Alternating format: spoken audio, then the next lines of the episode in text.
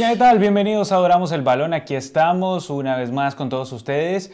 Nos demoramos, es cierto, nos demoramos bastante, pero todo esto siempre es al estilo palabra de gol y con un estudio improvisado porque como bien saben estamos desde Argentina y pues tenemos que reacondicionar las cosas según donde estemos. Ahorita estamos en Buenos Aires a la espera ya del vuelo para partir a Córdoba y ver la final de la Sudamericana entre Sao Paulo e Independiente del Valle. Pero bueno, hablando de Sudamericana, saludo al hombre sudamericana, sus terrenos, sus dominios. Aquí está conmigo Gerald. ¿Qué tal, Gerald? Expectantes y muy emocionados de cara a lo que será el gran evento de esta semana a nivel sudamericano, la final de la Copa Sudamericana entre Independiente del Valle y Sao Paulo. Por eso se ha hecho todo este viaje, todo este sacrificio y pues todos estos inconvenientes que surgen a ver para armar este tipo de directos en otro país, a miles de kilómetros de nuestra base. Pero pues bueno, aquí estamos expectantes, contentos de disfrutar aquí en Buenos Aires, estar acá trabajando para traerles a ustedes, pues como siempre, adoramos el balón, no dejamos de cumplirles un lunes más junto a todos. Y bueno, aquí tenemos varios temas interesantísimos a desarrollar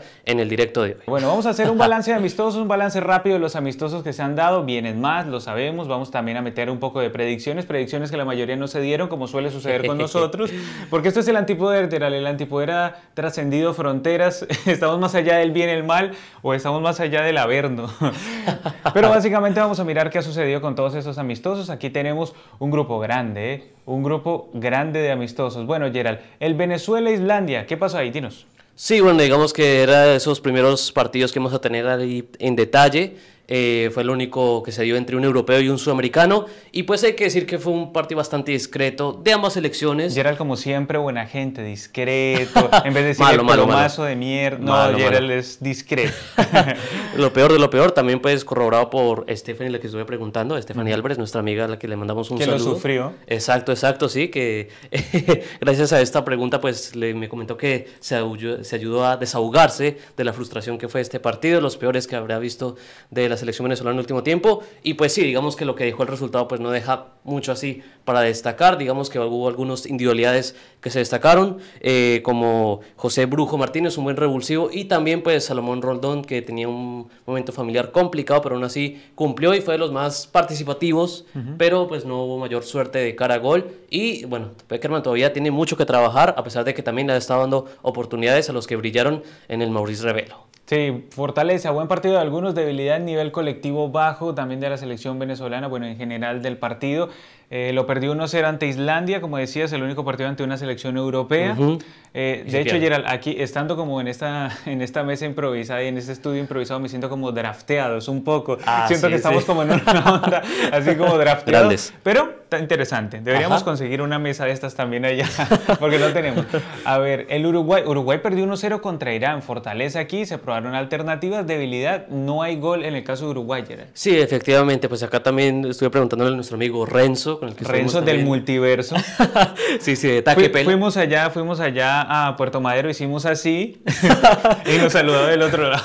Allá hasta Punta del Este, gran amigo Renzo, sí. Exactamente. Que le pregunté su visión acerca de este partido de Uruguay y pues básicamente no hay mayores cosas a destacar de forma positiva, digamos que sí, se, se controló el partido, tuvieron opciones claras, pero pues está ese problema de eh, cero gol en Uruguay. También se criticó mucho el estado de forma de Suárez, que por eso está en Nacional, que por eso no, hmm. mejor dicho, muchas críticas alrededor del histórico delantero de la selección charrúa. Pero bueno, también un detalle no menor que podemos dejar pasar es que la lesión de Ronald Araujo, que se, ya está, se está hablando de que de pronto, de pronto se puede llegar a perder el Mundial. Esa es una baja muy seria. Ya. Exactamente, exactamente. Sí hay mucha preocupación, tanto en Uruguay como en Barcelona que pues bueno, digamos que ya está hablando de la compensación económica que tendría que recibir el conjunto catalán debido pues a esta incidencia que le clásica. que le sirva para pagar algunas multas que van a venir, ¿no? Con el fair play financiero.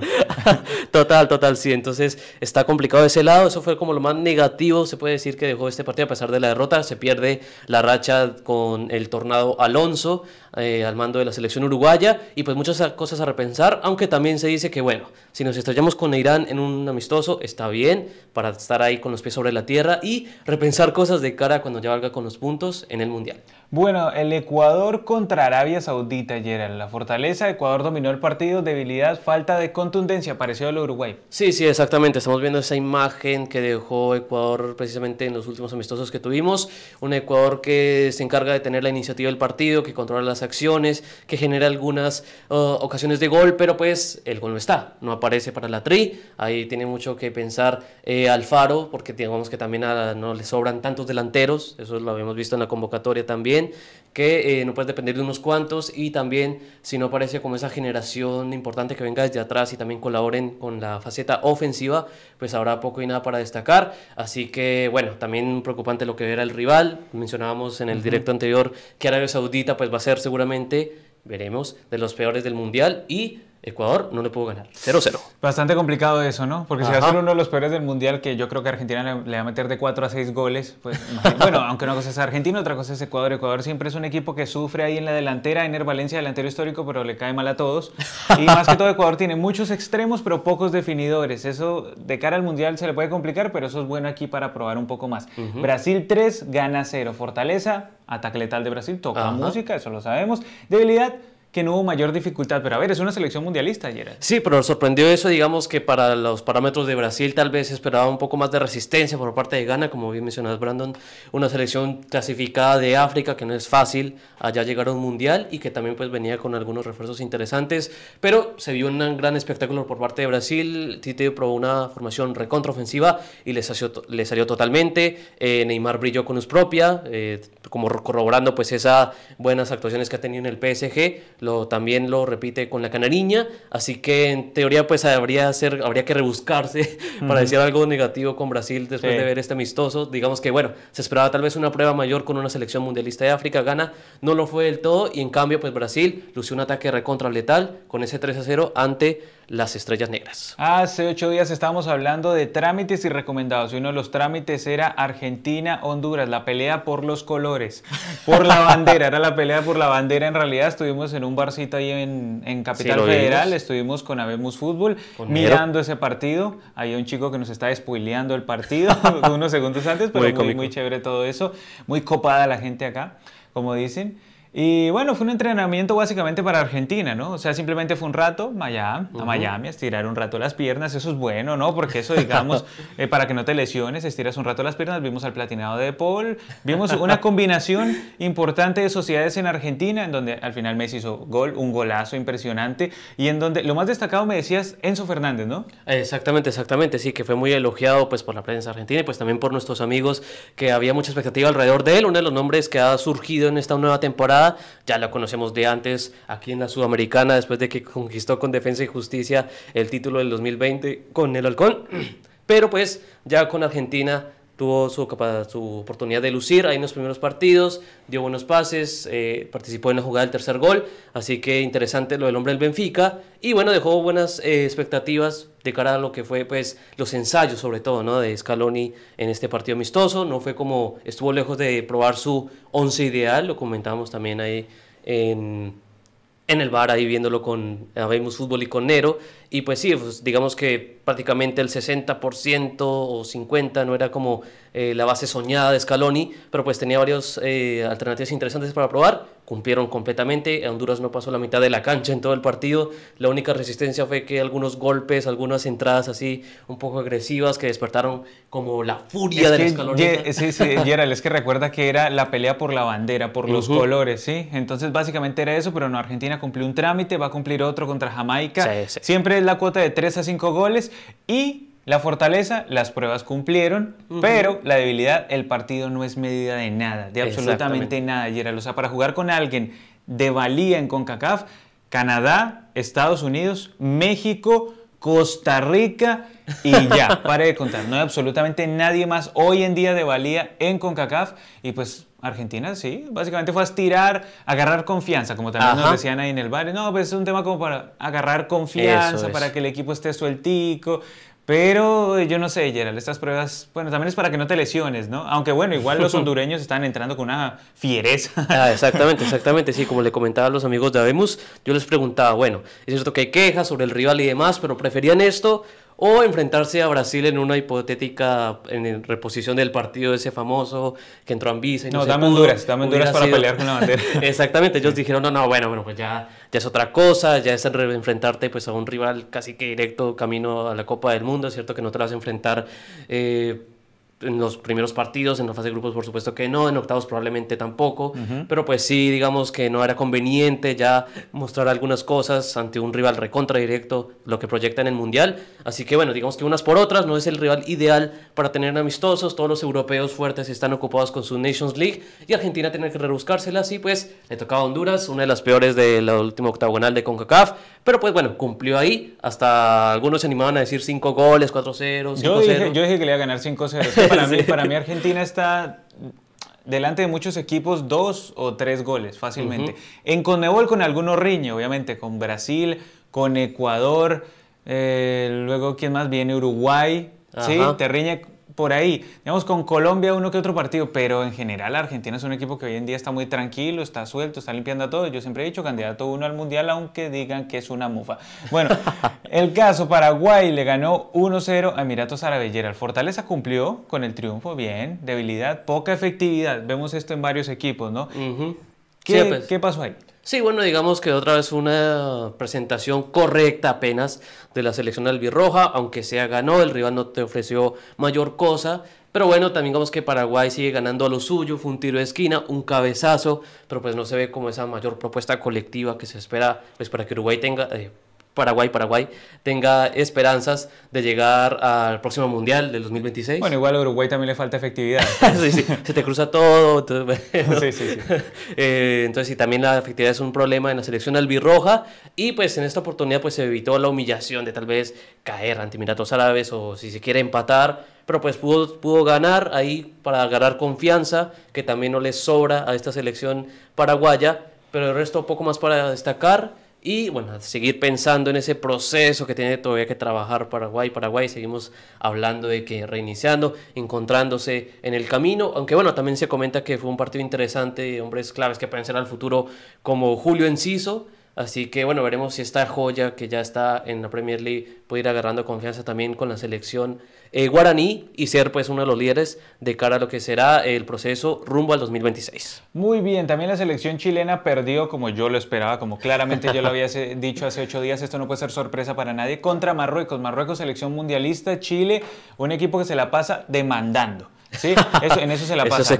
ellos dicen que no, que eso es un tema de la ANFP. Sí, es un tema de Carleso. Pero me acuerdo que incluso el partido contra Qatar siempre estuvo en dudas porque dijeron, bueno, Igual, jugaron contra dos selecciones mundialistas, ¿no? Lo que habíamos dicho hace ocho días. Jugaron contra dos selecciones mundialistas, no se le puede quitar. Y esto más o menos nos da un termómetro de cómo hubiese sido el asunto si hubiesen llegado por honor de el escritorio, ¿sí? Pero Gerald perdió contra Marruecos. ¿Qué pasó ahí? Porque aquí tengo fortaleza, buen nivel de Cortés, el arquero colocolino, y debilidad, continúa la crisis. Exactamente, crisis es lo que podemos definir lo que está pasando actualmente en La Roja.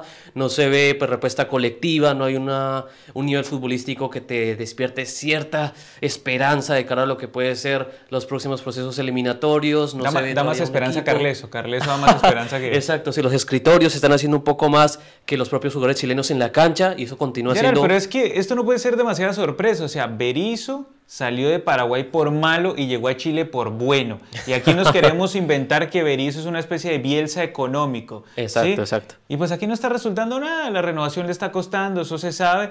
Y de aquí a que Chile consiga un equipo más o menos importante, solvente y que genere respeto, vamos a demorar, nos vamos a demorar bastante. Porque, por ejemplo, ¿Qué, hay así como interesante? Entonces destacaste a Cortés, pero entonces eso habla de un equipo bajo, casi Sí, no, y pues bueno, Cortés tampoco es que sea, bueno, es cierto que es un arquero y todo, no es que sea muy joven, pero pues es un arquero y tienen unas carreras más largas.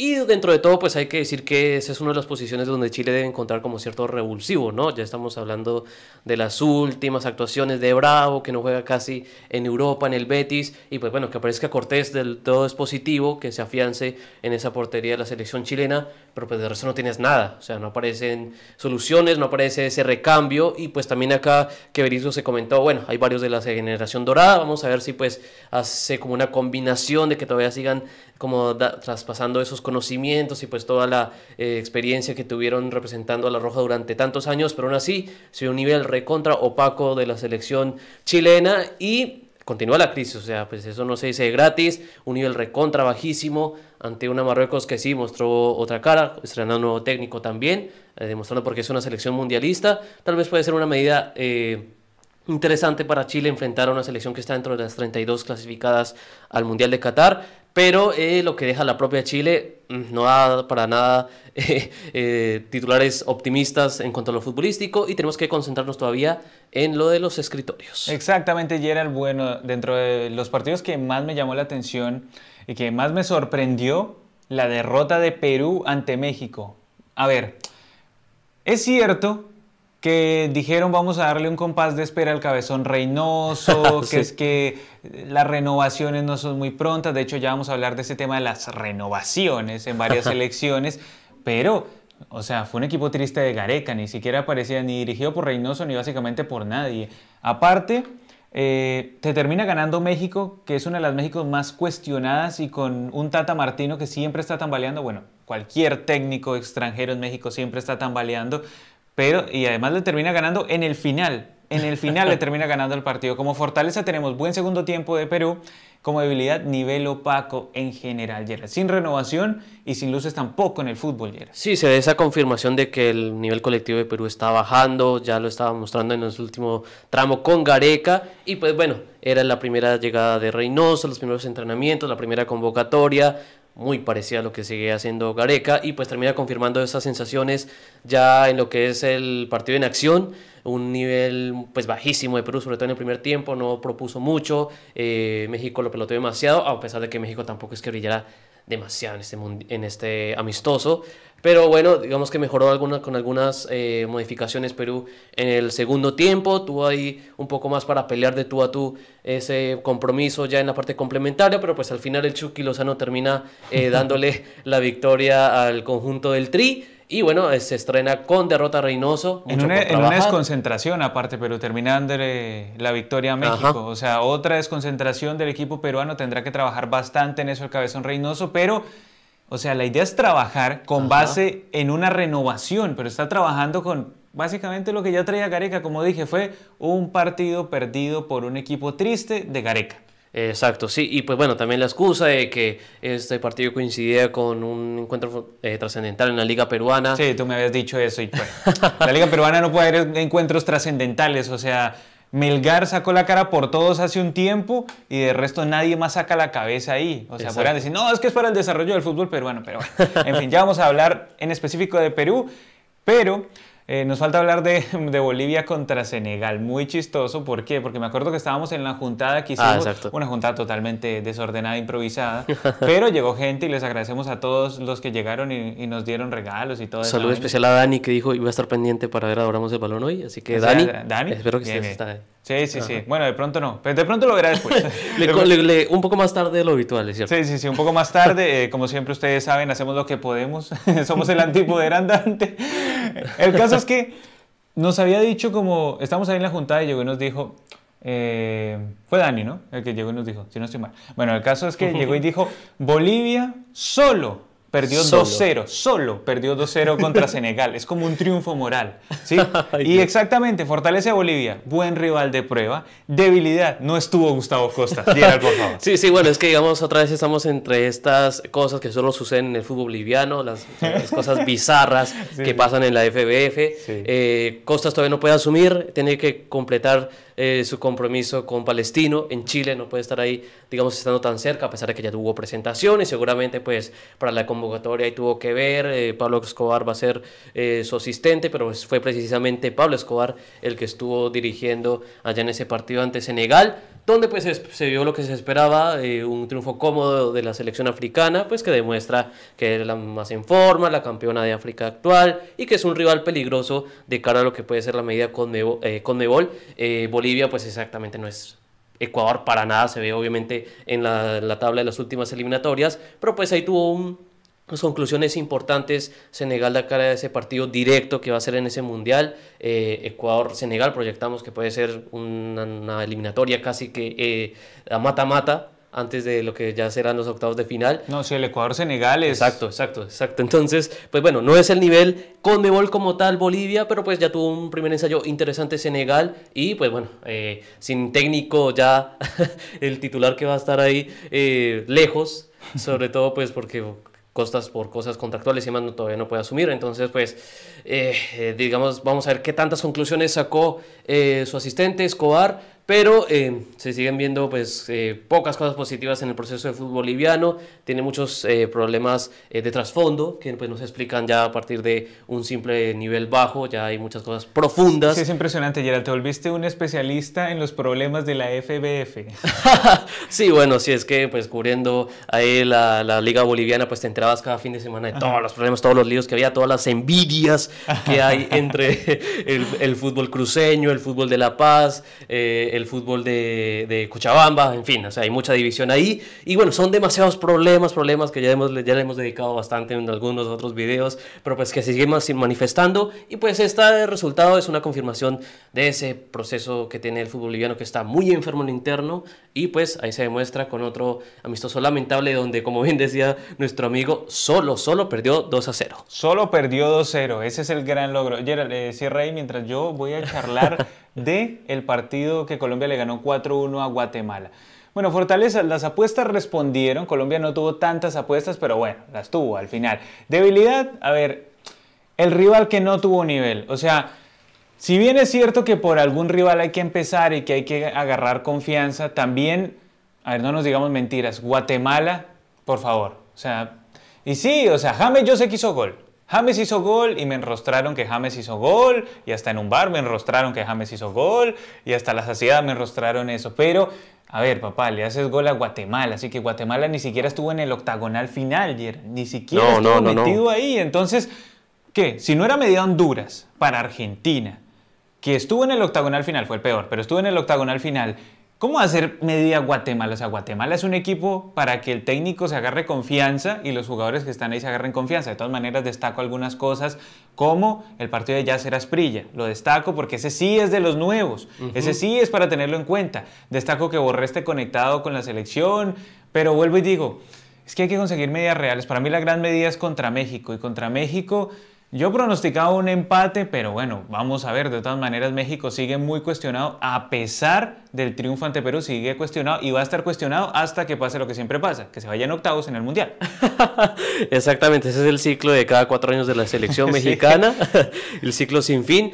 Pero sí, coincidiendo mucho con lo que decías, pues eh, le, le, respondieron algunas apuestas de Lorenzo en este partido que tuvieron pues un buen semblante. Pero bueno, la medida es todo bien con los chapines, pero Guatemala no, tiene, no ha participado en ningún mundial. Eh, siempre el retroceso es para atrás, para atrás, para atrás, lo que es el fútbol de este país centroamericano. Así que bueno, digamos que difícil encontrar alguna medida real de cara a este, de lo que fue este partido y ya le pondremos ya bastante atención a lo que será ese duelo ante México que siempre pues te ofrece partidos más parejos históricamente ante Colombia la mayoría amistosos que pues no pasarán demasiado al recuerdo, pero eh, habrá mucha atención. México es una selección mundialista, vamos a ver cuál está el nivel de Colombia para este partido, cuáles son las nuevas apuestas de Lorenzo, si hay algunos cambios en el once inicial. En el banco le respondieron algunas modificaciones que valdría la pena pues ver con más tiempo ya como titulares en el partido ante México. Así que bueno, veremos. Eh, Guatemala todo bien, te goleamos, gol de James, sí, sí, pueden recordarlo todo lo que quieran, todos los hinchas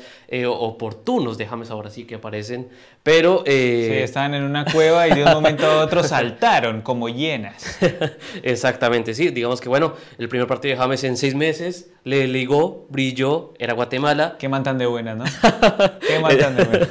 tal cual, tal cual. Pero pues vamos a ver, vamos a analizar todo el roque completo, todo el paquete completo, Guatemala, de lo tercer nivel de CONCACAF, México, en teoría, a pesar de que es muy cuestionado, de lo primer nivel que hay en CONCACAF. Y es que es una selección mundialista, Colombia no lo es, entonces deberían, deberían marcarse claramente las diferencias. Ahora, México, si Colombia te llega a hacer mucho partido y te llega, por ejemplo, a ganar, Uy, Ay, Dios, cuidado, ay, Dios, ay, Dios, sí. Ah, pueden sacar la- el paraguas y decir, no, es que Colombia tuvo mala suerte, pero en Conmebol es muy buena. Sí. Ay, te echan todos los cuentos. Gracias a Cristian Fajardo por activar el antipoder. Muchas Gracias. gracias, Cristian. Aquí desde 7000 kilómetros a la distancia del estudio te digo muchas gracias. Mencionaba aquí problemas técnicos. No, técnicos, problemas técnicos no había. Problemas con el técnico tiene Bolivia. Eso sí tiene problemas con el técnico. Exacto. Dice aquí Giuseppe Yerbes, se, se extraña el escenario de palabra de gol. No, pero mientras tengamos el ambiente así de charla chévere, pues digamos, siempre está el espíritu. Y ojo, y ojo que no hemos comentado pues esta escenografía pues un poco improvisada, pero no, no del todo, o sea, está muy bonita y son puros detalles de los que nos han dejado acá en. Buenos Aires. Patrocinado por Habemos Fútbol, patrocinado Ajá. por un chico ahí en la junta. Eso patrocinado por, por la casa donde estamos. A ver. Muy bien. Eh, les digo rápidamente los que nos están escuchando, porque recuerden, esto también va a Spotify, ¿sí? O sea, Ajá. normalmente se me olvida muchísimas veces, sí. se me olvida, se me ha olvidado eh, 52 emisiones, pero esto va a Spotify, ¿sí? Entonces los que no puedan ver ahorita en vivo o digamos no puedan aquí en YouTube, va a Spotify, también ahí siempre lo estamos subiendo. Bueno, aquí dice Ivo Benetti, los espero en Córdoba con todo el cuarteto Asado y Fernet. Se Eso, viene wow. alta final de Copa Sudamericana. Uy, el cuarteto que lo escuchamos el viernes. Sí, el sí, cuarteto sí, no, cordobés. y, y ojalá tengas Fernet porque pues llevo una racha importante todos los días, no he dejado de tomar Fernet. Sí, Gerald, ya, por favor.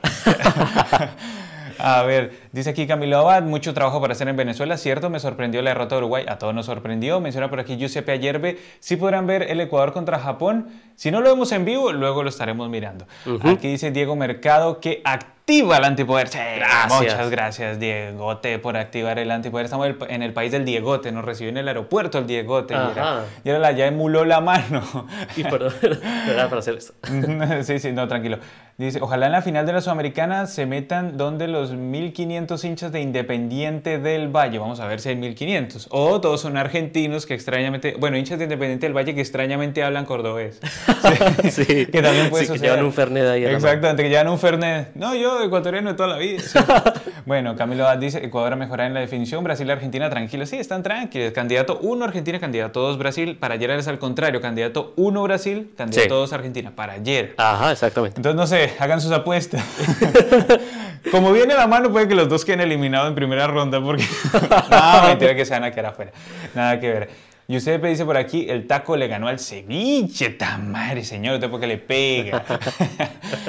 a ver qué me menciona por aquí. Ivo Benetti dice: la prensa argentina dice que estos amistosos son para ver los jugadores para el futuro. Ya el equipo del mundial estaría. Tiago Almada y Enzo Fernández son lo mejorcito que se viene. Sí, Enzo Fernández, que estuvo hace poco en River, hoy en día en. Benfica. Tiago Almada, que estuvo hace poco en Vélez, tu equipo. Exacto, sí, tuvo, estuvo brillando pues en esa campaña, recuerdo, de la Copa Sudamericana 2020, donde Vélez llegó hasta semifinales y cayó ante Lanús. Sí, también le habías apostado a ese Vélez, me acuerdo. Sí, Dios sí. mío, Rodri, muchas gracias por activar el antipoder. Sí, muchas gracias por activar el antipoder. Creo que de nuevo vuelve y lo activa. Ajá. Él lo desactiva y lo activa y dice como, bueno, no, no, mejor sí, sí, sí. No, no, no, bueno, sí. Sí, sí, sí. Cristian Faure, gracias por adorar el balón. Él no solo activa el antipoder, sino que adora el balón junto a nosotros. Muchas gracias, Cristian, por activar el antipoder y adorar el balón de paso. Camilo Abad dice, Bolivia del que nada se esperaba, nada hizo, pero solo perdió 2-0. Solo perdió 2-0. ¿Ah? ¿Cómo la ve? Aquí nos hacen un aporte, One Gamer 18 dice, buenas chicos, es un gusto verlos en Argentina. Vamos, papá. Los veo desde el 2018 y los adoro, los quiero mucho. Postdata, el jugador catarí del Corinthians era Emerson Jake. Emerson Jake. Emerson Jake. Bueno, Gerald, seguimos con los temas aquí. Muchas gracias a toda la gente que nos ha acompañado en Argentina y a toda la gente que nos ha estado comentando, a pesar de la hora, como siempre, nosotros sacando belleza del caos. Pues estamos en el país del que siempre sacó belleza del caos y le estamos haciendo honor al gran Gustavo ahí, sí. Cerati, que por ahí Gerald tenía una camiseta, por ahí le estaba mirando. Bueno, de hecho tienes el surtido de Soda Stereo. Ajá, Aquí. la ciudad de la furia. Ahí. Exactamente, la ciudad de la furia. De hecho, estuvimos hace poco donde se grabó Zoom. Esa, Uh, esa canción de... Sí, sí, sí. Ahí estuvimos en el planetario haciendo la juntada. Hablemos un poco de las renovaciones. Las renovaciones, entre paréntesis, tanto de Perú, Tamar, señor, de Colombia, hermano, y la de Bolivia, que es bien cómica. Vamos a hablar de estas renovaciones. A ver, ¿cuántos ha probado hasta el momento el cabezón? Luego esto lo pasaremos en limpio después del otro partido, pero los nuevos, Gerald. Podremos decir que son los nuevos, porque es cierto que son nombres conocidos ya, algunos con poca tolerancia por parte de buena parte de la hinchada peruana, pero pues bueno, fue esas apuestas que hizo eh, Reynoso para traer de vuelta, darles una, oportunidad nueva, Anderson Santamaría y Raúl Ruiz Díaz. Y bueno, de resto no hubo mayor a destacar. Otro partido donde no se destacó naturalmente eh, el goleador que siempre se luce en la MLS, eh, Raúl Ruiz Díaz, pero pues tampoco tuvo mayor incidencia en lo que fue ese partido ante México. Y bueno, Santa María de ahí trayendo de nuevo ahí dolores de cabeza antiguos a la defensa peruana. Otra vez lo repite acá. Y eso es de lo poco nuevo que pudimos ver porque ya el resto de nombres eran conocidos, que Gareca los estuvo eh, utilizando y viendo en todas las eliminatorias pasadas. Y pues bueno, sabemos que la renovación de Reynoso en teoría se aplazó un poquito por todas esas eh, implicaciones de la liga peruana que había ahí que de pronto pues incidieron para que no estuvieran esas caras nuevas que muchos piden y que pues ojalá se dé pronto, pero pues bueno, era la oportunidad, eran amistosos, no estaban jugando por los puntos y eh, conclusiones igual, el nivel discreto de Perú y renovación, poco y nada de momento en el plantel del cabezón. Aunque siempre te sacan el mismo cuento, Gerald, ¿no? Es que no hay más. es que no hay más. Es que no hay más. Pero bueno, Perú también está haciendo un arduo trabajo a ver si ya saca uno que otro caso La Padula en alrededor del mundo. Vamos a ver si es un proceso largo y tenía que hacer un montón de trámites para convencer a ciertos jugadores y demás. Veremos si eso también es un factor a tomar en cuenta en los próximos años de la renovación peruana. Pero está muy verde ese proceso, no ha empezado todavía del todo y de momento ahí está ahí solo esas renovaciones, muy entre comillas, porque obviamente son nombres recontra reconocidos, pero pues que eh, Reynoso les dio como una especie de indulto para que volvieran a la bicolor y se aprobaron, pero pues el, el balance no es nada eh, alentador. Sí, igual en estos partidos siempre el que pierde más es el que va al mundial, ¿no? Porque, o sea, digamos, gana México, bueno, normal, no es el que va al mundial. Para mí, ¿no? Para mí es una gran sorpresa que le haya ganado a Perú, así, pero usted cambiando de técnico, para mí es una gran sorpresa, porque sobre todo México venía mal y cuestionado el Tata y todo eso, ¿sí? Pensamos que era un ambiente más pesado, al final termina siendo un partido más reñido y México termina ganando en el final con una desconcentración de Perú que tiene que trabajarlas porque en las eliminatorias también le pasaban esos mismos aspectos, con la pelota la levantaban, siempre sufría, doble cabezazo, siempre sufría. Entonces aquí el que más podía perder, el que tenía todo para perder, era México, terminó ganando el partido. Y no, en Colombia, Guatemala nada, porque era partido de matados. Pero normalmente sucede eso en esos cotejos en donde está la selección que no fue al mundial y que quiere como dañarle el caminado a la que sí fue al mundial y restarle confianza. Pero en el caso de Perú renovó poco y como dicen allá en Perú, los que están defendiendo esto dicen démosle tiempo, ¿no? Démosle tiempo, que sea la renovación, pero ¿cuándo vamos a probar a los nuevos? Si es que cuántos partidos de aquí al inicio de la eliminatoria hay, o sea, van a terminar probando los nuevos, pero cuando ya arranque la eliminatoria en sí. Los puntos, sí. Exactamente. En Perú entonces no se probó demasiado de jugadores nuevos, incluso ya eran los que mencionas son jugadores que ya habían estado antes. Tal cual, tal cual. Sí, no es como que tú digas, bueno, llegó Kenji Cabrera y yo como, ¿qué? Sí, no, no, no, no, eso no pasó. En el caso de Colombia, a ver, aquí sí hubo nuevos de verdad, algunos. Andrés Ginás, tu ídolo, el Kaiser. El Kaiser. Sí, sí, sí, fue tu ídolo, el Kaiser, que pues tuvo que marcar los potentes ataques de Guatemala. Sí, o sea, la verdad, unos cierres, ¿no? un miedo metía Andrés Ginás. Sí, sí. Jorge Carrascal, que está triunfando en Rusia y que tuvo un partido importante. Lo mismo Yasser Asprilla, Yasser Asprilla que para mí fue el mejor de los que no conocemos tanto, de los que estamos mirando hasta ahorita, porque James ya lo conocemos, ¿sí? sabemos que en cualquier momento se va a lesionar. Pero en el caso de Yasser Asprilla, interesante, además muy atrevido, jugoncito, como se dice, cara sucia pues. O sea que. la pide, la pide. La pide, la pide, acá, acá, acá, acá, acá, Te la pide, ¿sí? me encanta eso. Me encanta que un jugador entre con ganas, con bríos de comerse la cancha a la selección de su país. Y eso lo hizo Yasser Asprilla, a pesar de que era ante Guatemala. Vuelvo y digo, Guatemala no es medida de nada. Simplemente en el contrato, la única desocupada que había era Guatemala. Pero tocó jugar contra Guatemala. Sí, porque no vas a jugar contra, yo qué sé. Belice. Santo Tomé y Príncipe. No vas a jugar contra esas cosas. Sí, entonces terminas jugando contra Guatemala porque era la disponible, básicamente. Había un contrato, una plata y para que los colombianos allá que viven allá gocen también el partido. exacto. No, pueden estar allá padeciendo, no, que gocen el partido, eso es importante. Y el otro que se probó, John Hader Durán. Nombre Chicago Fire. Exactamente, de la MLS. Y ahí vamos mirando. Tanto, ¿no? Exactamente, vamos mirando de a poco. Pudimos haber anotado los nuevos a James, pero pues. ahí de, de troleada, ¿no? Exactamente, como para poner a James, pero bueno, le hizo un gol de rebote a Guatemala, pues no, felicitaciones por hacer un gol de rebote a Guatemala, ¿sí? O sea... También tuvo una, una dedicatoria, ¿no? Con su, con su celebración ahí. Por favor, obviamente va a dedicar cualquier gol que haga ahora, de ahora en adelante, porque él cree que es que, es, eh, que la estamos cazando contra él porque nos cae mal porque sí, no. Es porque, hermano, llevas perdido seis meses. O sea, apareces cada vez que juega la selección. O de pronto puede ser nuestro Bale. Ojo que puede ser nuestro Bale, de pronto. Y entonces Gerald es el que me ha metido ideas malvadas a la cabeza y entonces tocaría volver a apoyar nuestro Bale. Pero no, vamos a ver qué es lo que resulta con James. Ojalá no se lesione más y que tenga continuidad en su equipo griego, en el cual no ha debutado casi. Cosa, apenas un partido y le echaron al técnico. Exactamente, empezó bien James. Ah. ¿Te acuerdas el chiste que estaba sonando Benítez o algo así? Sí, sí, hasta Zidane. Zidane, imagínate. Bueno, la renovación de Bolivia, de lo que más o menos ha mostrado los nuevos Jaume Cuellar, aunque este ya lo había Un par de partidos tuvo anteriormente. Exactamente, Gabriel Villamil, Roberto Fernández, Daniel Medina, Moisés Villarruel y Miguel Terceros. ¿Cuál es el problema? Que ninguno de estos lo dirigió Costas ahí en la raya. sí, sí, exactamente, exactamente. Sí, y digamos que los tres últimos acá tuvieron pues una participación apenas testimonial, vinieron del banco y demás, así que pues no hubo mayor eh, observación por parte de esta renovación de Bolivia, que sigue teniendo pues varios jugadores de Bolívar, por ejemplo, como su principal eh, eh, proveedor de jugadores, siempre apelando al fútbol paseño también ahí. Pero pues digamos que no tienes las condiciones de La Paz, que a veces eso es lo que se habla, ¿no? Que tienes la base de Distronges, tienes la base de Bolívar. Pero bueno, ahí están las pruebas, no ligaron del todo. Y también Jaume Cuellar, que es un nombre que se ha mencionado mucho porque es de los pocos legionarios, ¿no? Que tiene Bolivia, su actuación en el Lugo de España.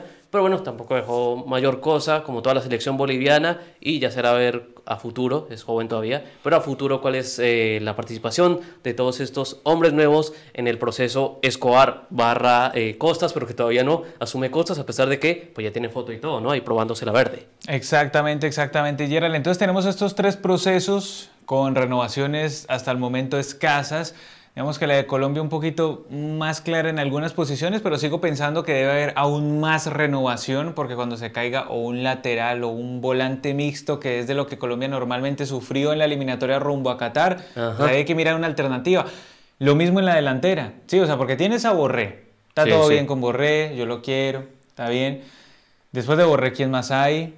Sí, o sea, Borja, lo vimos ahí en la cancha del Monumental, ahí estuvimos, ahí oh, en la cancha del Monumental y River junto a Borja, pena total, ¿sí? Entonces, si ese es el nivel de Borja, no merece ni ser llamado nunca más a la selección y el nivel de Quintero tampoco está para llamarlo a la selección. Entonces, hay lugares en los que hay que empezar a mirar eh, otros jugadores, de pronto no sé si de la liga colombiana podría ser, ya será potestad del técnico, yo creo que hay uno que otro que se puede mirar, que lo puedes probar, ¿sí?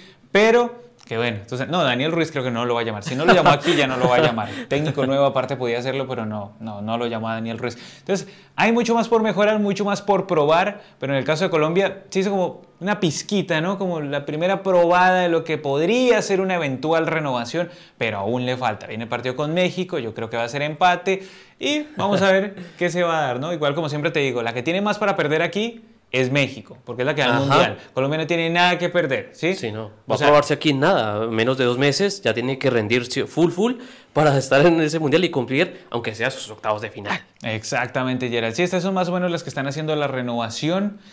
Digamos que dar un dictamen ahorita de qué tan adelantada puede estar una que otra renovación, difícil, pero lo que sí podemos decir es que en cada una de las tres hay cuestionamientos. En el caso Bolivia, porque Costas aún no puede dirigir, ¿sí? O sea, está con Palestino, entonces esto te complica.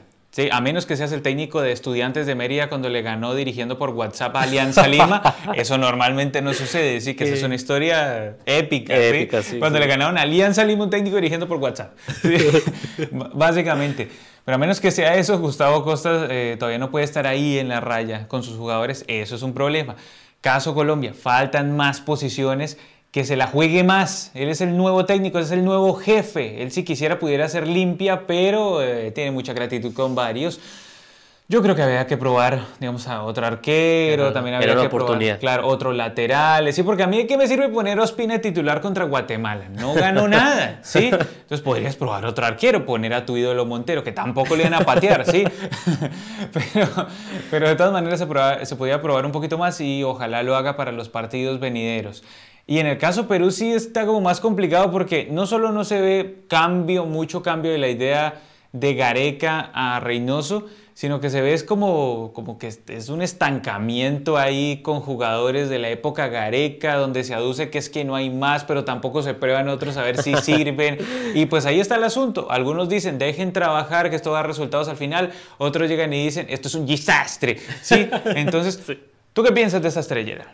Y bueno, digamos que dentro de todo, como decías, es lo que puede sacar más conclusiones por tema de números y nombres, tal vez Colombia, le ligó más, ahí se evidenciaron el resultado, tuvieron acciones interesantes individualmente, que puede pues, ser importante de cara pues, a la renovación en serio, o pues ya cuando se avance la eliminatoria, porque bueno, vamos, vamos a ver si varios de las viejas escuelas están aquí en los primeros partidos, en la primera rueda, si, quiere, si se quiere, primera rueda eliminatoria, pero ya para de cara 2025, eh, ojalá estos nombres nuevos ya estén consolidados en la titular, donde pues ya se esperaría que tuvieran una maduración perfecta para ser los titulares de la selección Colombia, entonces esos nombres pues te animan un poco, que tuvieron un buen desempeño en este amistoso siempre con la salvedad del caso de contra Guatemala, pero eh, ahí están como las conclusiones positivas, de, parte se ganó y pues ya Perú con esta relativa renovación, pocas conclusiones que hay que sacar, eh, pues también hay mucha como esperanza a ver si se puede recuperar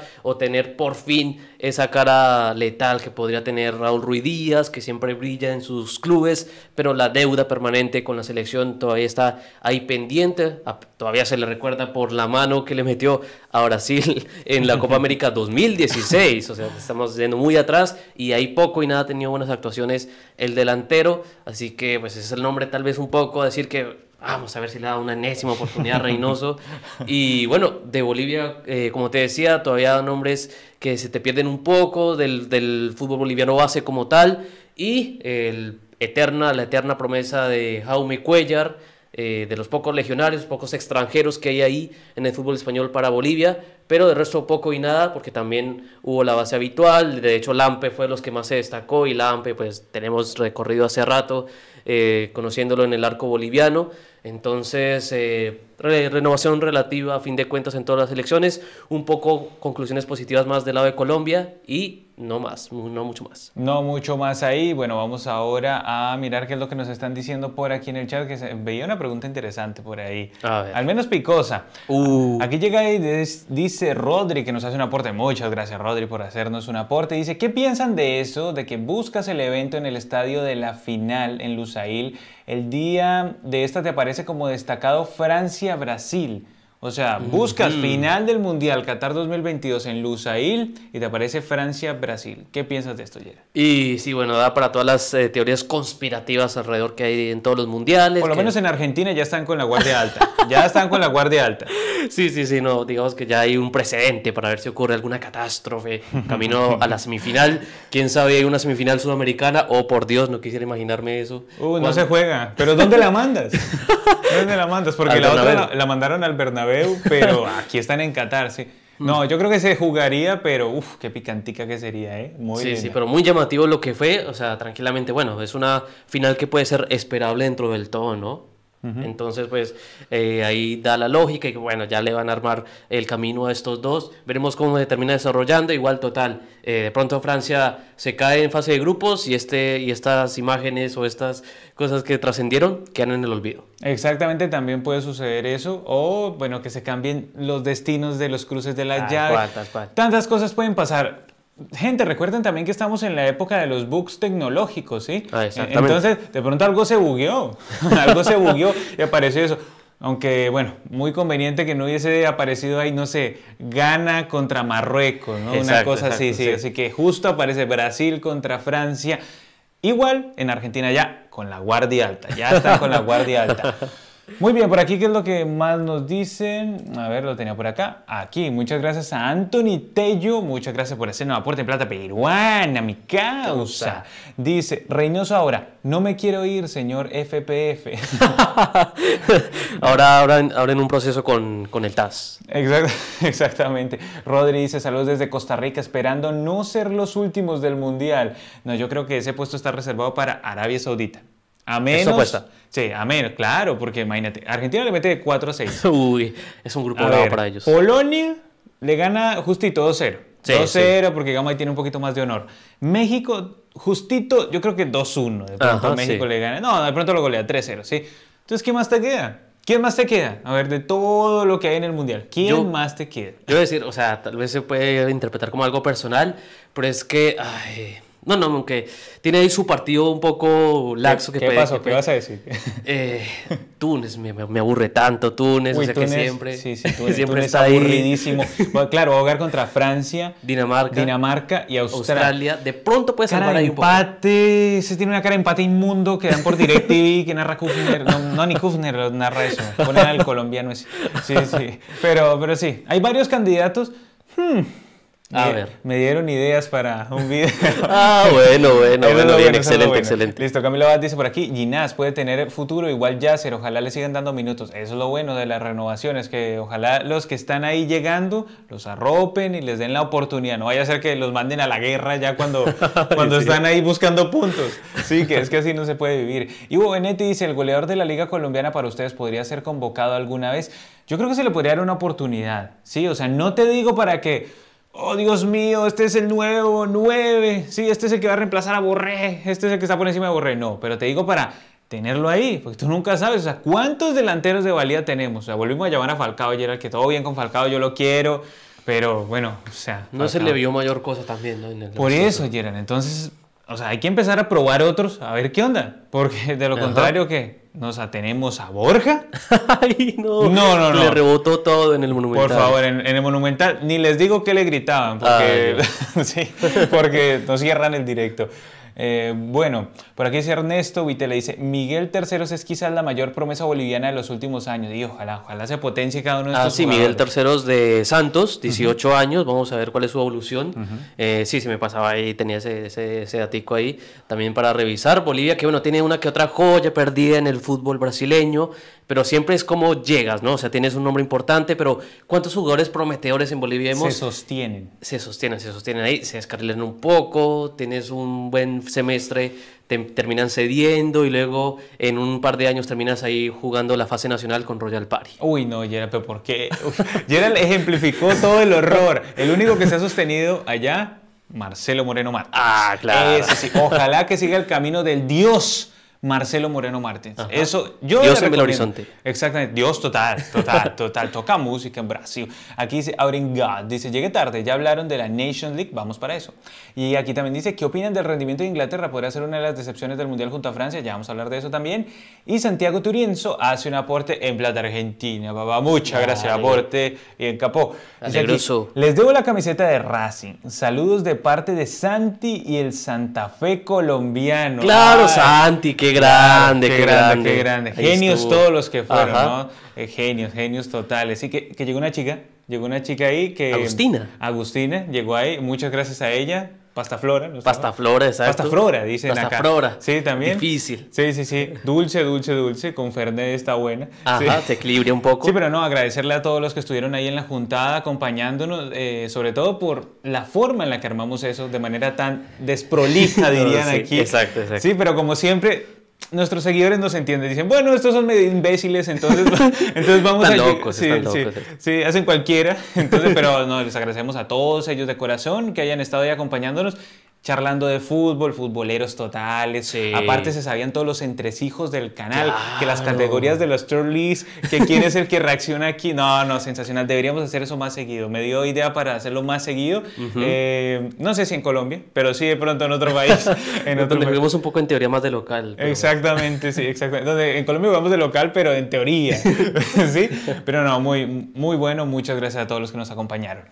Aquí eh, Ronnie dice, ¿qué opinan de Alemania, España y Japón? ¿Hay chance de rascar un punto? Difícil. Está difícil. Para Costa Rica, sí.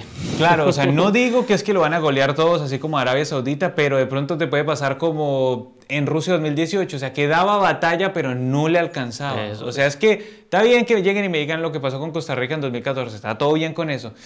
Pero maestro, no son cosas que se den todos los mundiales o de lo contrario, Costa Rica no sería Costa Rica, sino Croacia. ¿sí? Entonces hay que, hay que ser serio. O sea, está muy complicado el asunto, pero eh, hay que ir como en lo colegio de Perú, con fe y alegría.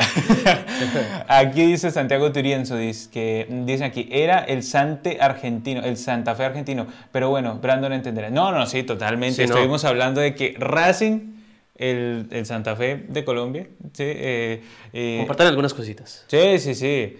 Eh, son igualitos, hasta la barra, ¿no? La Guardia Imperial, la Guardia Albirroja Sur, las canciones también son similares, tenemos muchas similitudes.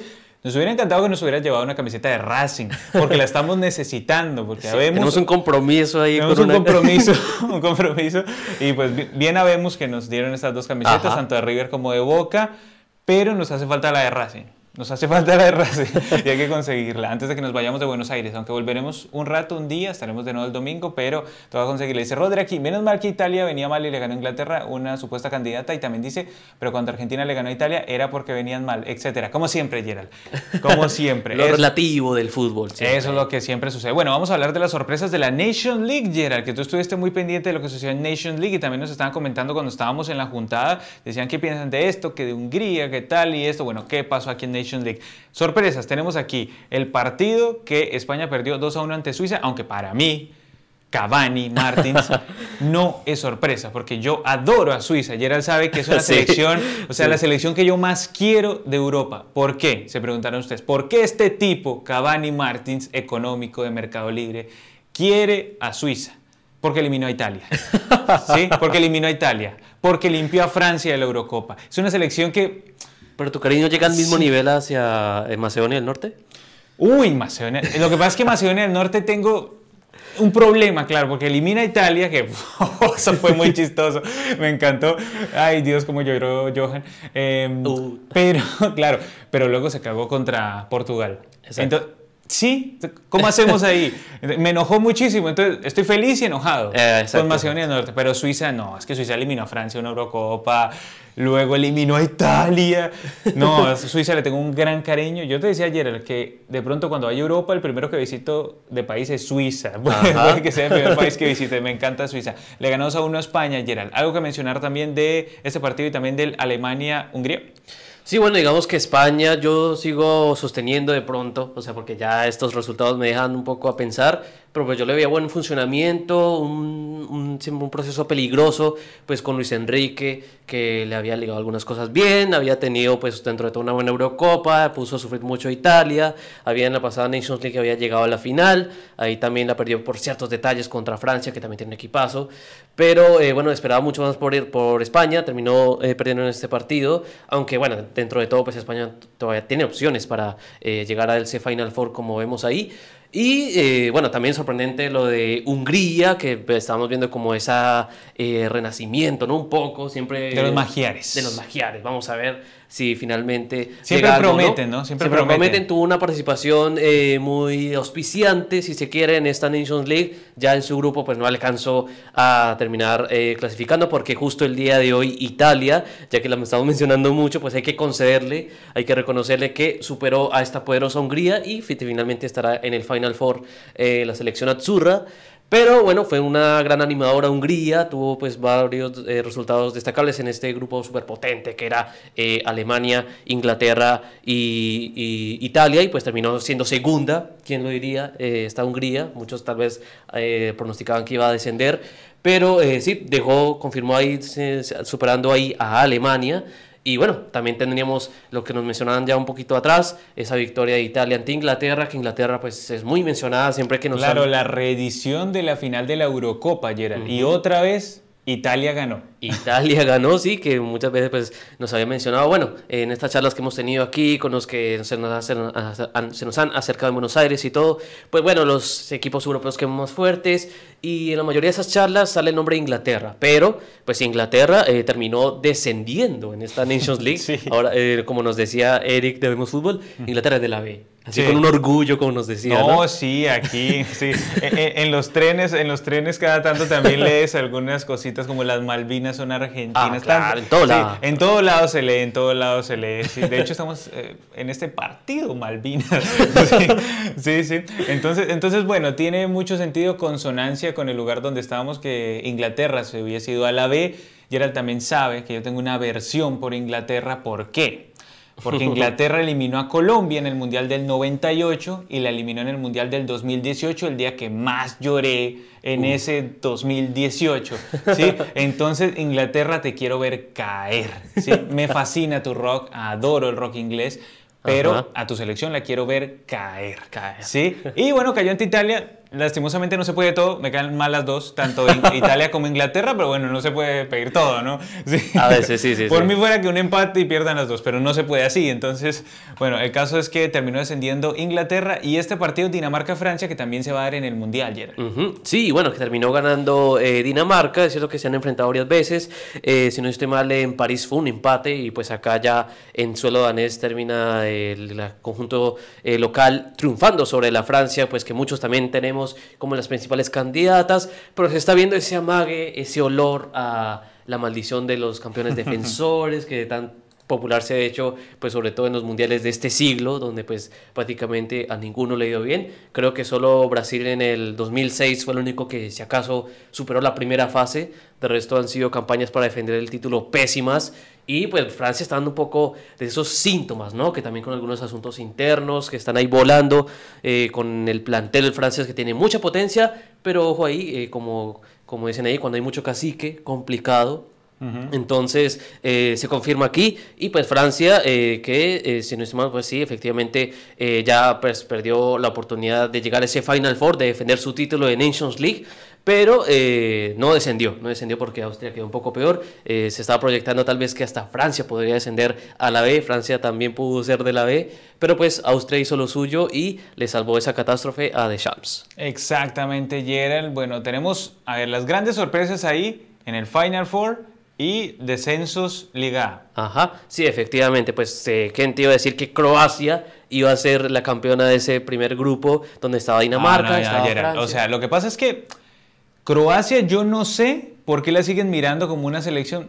¡Qué chévere! Que ya no sé qué. No, Croacia es una selección seria en los mundiales y en los torneos. Es una selección que en el mundial del 98 fue tercera.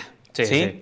Y una, era un país recién escindido de Yugoslavia, ¿sí? O sea, después de toda la implicación con las guerras yugoslavas y todo eso, era un país recién escindido, recién separado ahí, sí, Los que siempre jugaron, porque los serbios pues se dedican a cascar a la gente, pero, pero los croatas son los que más juegan ahí. Y luego subcampeona del mundo en 2018. Entonces es una selección que siempre hay que hablar y yo no sé cuál es la, la, sorpresa que siempre le siguen viendo como a Croacia. Como, no sé, la ven como si fuera una Hungría. No es una Hungría. No, no, no, Nada que, ver. O sea, Hungría además es un veranito, yo creo lo de Hungría. O sea, es como lo que pasó con, ¿con quién? Con República Checa, que va y le gana a Países Bajos en la Eurocopa y luego en las eliminatorias es un desastre. Entonces, y Hungría más o menos, me acuerdo cuando Austria también medio sacó la cabeza y, parecía que iba a hacer algo y otra vez se cayó. ¿sí? y con Hungría también. Entonces, Gerald, no sé. Igual, entonces tenemos ahí a Croacia. ¿Quién más? Tenemos a Países Bajos, que bueno, también tenía un grupo que la leyó a luchar prácticamente tú a tú con Bélgica, terminó ganando ese duelo ante sus vecinos, ante los que comparten hasta calles y todo, ciudades. Entonces, bueno, terminó siendo pues una buena Nations League para Países Bajos, que vuelve a un Final Four, a ver si se le da. En la primera edición recuerdo que estuvo peleando la final con Portugal no se le dio al conjunto naranja, pero sí, ahí estará también, como eran las favoritas, tampoco no era como mayor sorpresa. Y bueno, dentro de todo Italia, que se venía deprimida por todo lo que había sucedido en la, en la finalísima, perder varios partidos, perder su clasificación a la Copa del Mundo, pero pues salió antes de un grupo nada fácil, donde pues compartía ahí oportunidad con eh, Alemania, Inglaterra y una Hungría que terminó siendo la rival más complicada del grupo, pero ahí salió el conjunto Azzurro que estará pujando fuerte por esta Nations League en la Final Four. Qué cómico es que una selección que no va al Mundial como lo es Italia le gane a una que sí va al Mundial como lo es Inglaterra. Es muy cómico, a mí me parece pero hilarante. Las cosas de UEFA, Las cosas que UEFA suceden. las cosas que UEFA inventó y que UEFA generó que mandemos a Inglaterra a la B. Bueno, Gerald, también tenemos por ahí el caso Portugal-España. Exacto, sí, porque ese es el último grupo que queda por definir y pues podemos decir que es el partido recomendadísimo en cuanto a lo oficial, ¿no? Porque todos los amistosos se juegan mañana y va a haber casi que todo el día fútbol. Pero pues bueno, si también les llama mucho la atención esta Nations League y pues están expectantes a ver cuál va a ser la resolución final de ese Final Four, van a estar jugando precisamente eh, España y Portugal, prácticamente una final por ese grupo.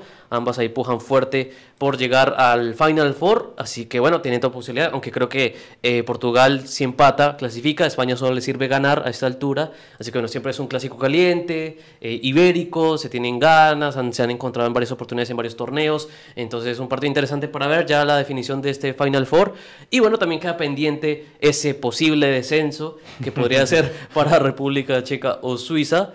Pero bueno, digamos que dentro de todo un poco más favoritos a caer los checos, no tranquilo, no, no, no, no, que no se me caiga Suiza. Tiene que ganar República Checa para que caiga Suiza, así que no la tiene tan fácil. Sí, sí, pero ¿quién quita esa República Checa de pronto llega y dice, ah, este tipo, igual me encanta Patrick Schick, pero, sí, sí. pero no, no, sí, porque me dio muchas alegrías, sí, o sea, Patrick Schick cuando llegó y eliminó a Países Bajos, yo como que, wow, bien, Patrick Schick, y les está siguiendo la pista en la Eurocopa, les fue bien, dentro de todo, pero en las eliminatorias un desastre, luego fue un desastre lo que pasó. Pero si eso tenemos en la Nations League, los descensos, Gerald, eh, caso de Inglaterra. El más llamativo, dentro de todo, pues Inglaterra es de la B, como nos decían en, en, el subte, en, aquí en, Argentina. Y bueno, también un poco de los candidatos que se esperaba, Gales, Suiza, estarán ahí eh, compitiendo en la Liga B, ya cuando se reinicie esta competencia en un año, un año y monedas.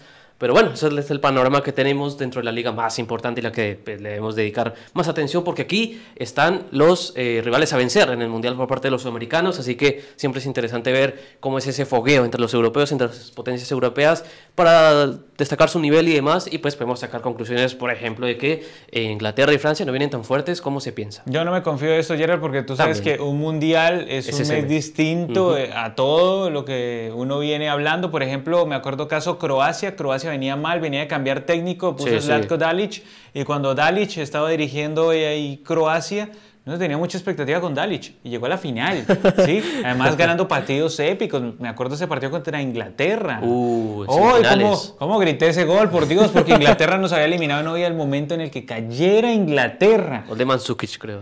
Dios mío, hermoso, hermoso cómo llegó y giró cuando cayó el fotógrafo, el fotógrafo desde el piso tomándoles una foto de lo mejor que pasó en ese mundial. Croacia, Croacia fue la que le dio brillo a ese mundial y no fue la campeona. La campeona fue Francia. ¿sí? Yo creo que el brillo ahí se lo dio Croacia y de hecho mucha gente estaba ahí a favor de Croacia en esa, en esa final. Pero bueno, entonces tenemos el descenso de Inglaterra, tenemos el de Gales, tenemos eh, también el de Austria. El de Austria, exactamente. Exactamente. Y Está, por verse, Suiza o República Checa juegan en Suiza, así que vamos a ver si pues o sea, se, da el favoritismo que puede tener Suiza acá o si es una gran pecha de los, del centro de Europa. Vamos a ver los qué helvéticos. vamos a ver qué es lo que sucede ahí, pero bueno, esto se volvió como los molinetes de River. Uy, son los molinetes de River. Entonces llegó un momento que estamos todo bien, estaban nomás los, los miembros del canal y todo esto, pero llegué y le dije al encargado de seguridad, libere, libere los molinetes. Liberamos los molinetes y entró un poco de gente aquí, aquí a la conversación. Dice bueno. Aquí, dice aquí Guille del Rojo Independiente. Dice, no puede faltar la cami del Rojo, chicos. ni siquiera hemos conseguido la de Racing. Uy, está difícil. Dios mío. Sebastián Ulloa dice, Dinamarca le ganó a, en París. Eh, dice aquí Lojas, dice, a mí me gusta Italia. ¿Qué más nos mencionan por aquí? Eh, Juan Pablo Cañas dice, Inglaterra a la vez, sonríe la redonda.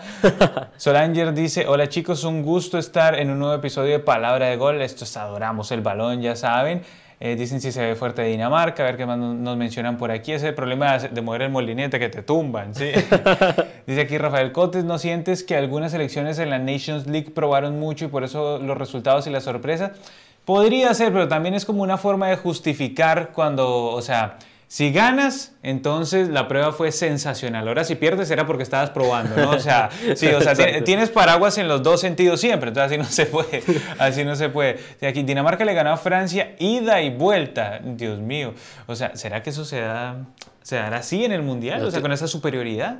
Uy, de momento entonces es padre Dinamarca, ¿no? Sí, sí, sí. Eh, dice aquí Juan Pablo Cañas, Brandon la tenés adentro con James. Ah, no me entiendes, no me enteras. A ver, pero es que yo no tengo nada en especial personalmente contra James. Yo quiero que él esté bien como en el 2014. A mí lo que me enoja es que sabiendo cómo es el tipo de bueno, desperdicie el talento y años productivos. Eso es lo que yo digo, nada más. Exacto, es simple. Sí, pero es que yo tampoco es que sea fanboy, que el tipo llegue y se lesiona y lo voy a adorar porque lesionó. O sea, por favor, es que también, también Dios mío, lo, meten unos cuentos también. A ver, tenía por aquí un mensaje. Ah, se me escapó, se me escapó. Tenía un mensaje aquí. Ah, bueno, Carmen Andrade dice, ¿tomaron mate, chicos? Veo un mate ahí, besos de acá de Buenos Aires. Muchas gracias, Carmen, por los besos. Sí, tomamos mate, tomamos mate. Varias para iniciar el día. Sí, para iniciar el día con unas tostadas y todo eso. Arepas, pues aquí complicado, sí, complicado, pero bueno hemos comido otra cosa, las facturas. Las facturas. Hay que arreglárselas con las facturas y las galletas. Sí, exactamente. Aunque le dicen algunos facturas, facturas, otros les dicen así. un poco de confusión al principio.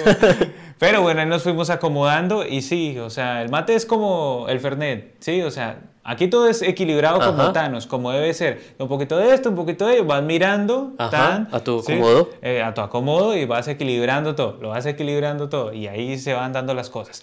¿Y qué más nos dicen por aquí? Ya vamos cerrando. Eh, mencionan aquí, se ve bacán Gerald, parece rapero, pilas, se los espera en Guayaquil. yo, yo, yo, yo no, sí, voy a triunfar. sí, sí, Gerald, Gerald, le soltamos el micrófono, el micrófono pro, se lo soltamos a Gerald, ahí quedó con el micrófono pro con el que estuvimos también en la juntada y ahí charlando con todos ustedes.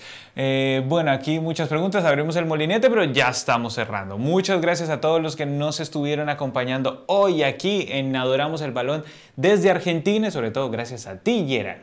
No, gracias a ti, pues por toda la ayuda, ¿no? O sea, es un trabajo compartido, hacemos todo lo posible para, cumplirles, para tenerles ahí, elaboramos el balón que siempre prometimos cada lunes. Y bueno, estábamos ahí eh, perdidos un poco en Puerto Madero hace no mucho, pero pues de alguna forma llegamos acá, eh, armamos todo esto. Y eh, bueno, contento de cumplirles acá. Estamos ante una gran semana también para el propio canal. Si viene el cubrimiento a la final de la Copa Sudamericana, será en Córdoba. En algunos días estaremos allá precisamente. Bueno, aprovechemos también para estar anunciando, ¿no? Estaremos llegando el día miércoles sobre las 7 de la mañana, hora de Argentina. Entonces, pues, eh, para todos los que estén viéndonos en Córdoba, ahí ya los estaremos esperando sus mensajes, a ver si podemos armar juntadas o algo así.